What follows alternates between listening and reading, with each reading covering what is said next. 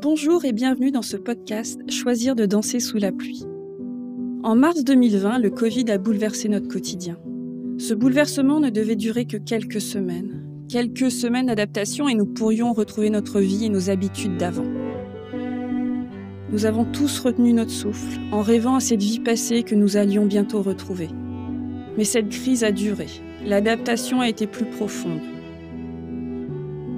Nous avons tous vécu la situation de manière très différente. Nous avons tous fait de notre mieux face à l'incertitude, aux difficultés et aux contraintes. Certains ont attendu que cela se termine enfin, que leur vie reprenne comme avant.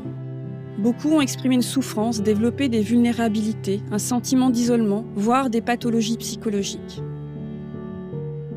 D'autres ont regardé cette crise différemment. Ils y ont vu un accélérateur de transformation ils ont intégré que nos manières de faire, de communiquer, de consommer, de travailler, d'interagir seraient changées durablement. La résilience, c'est cette capacité à surmonter les épreuves, à rebondir malgré les difficultés. La résilience, c'est ce qui nous pousse au plus profond de nous-mêmes à chercher des solutions pour mieux vivre les périodes d'incertitude. Pour le psychiatre Boris Cyrulnik, la résilience, c'est la capacité à vivre, à réussir, à se développer en dépit de l'adversité. Mettre des mots, partager, écouter sont des actions qui favorisent la résilience. Aussi, j'ai souhaité mettre à votre disposition ce podcast pour vous permettre d'explorer le processus de résilience.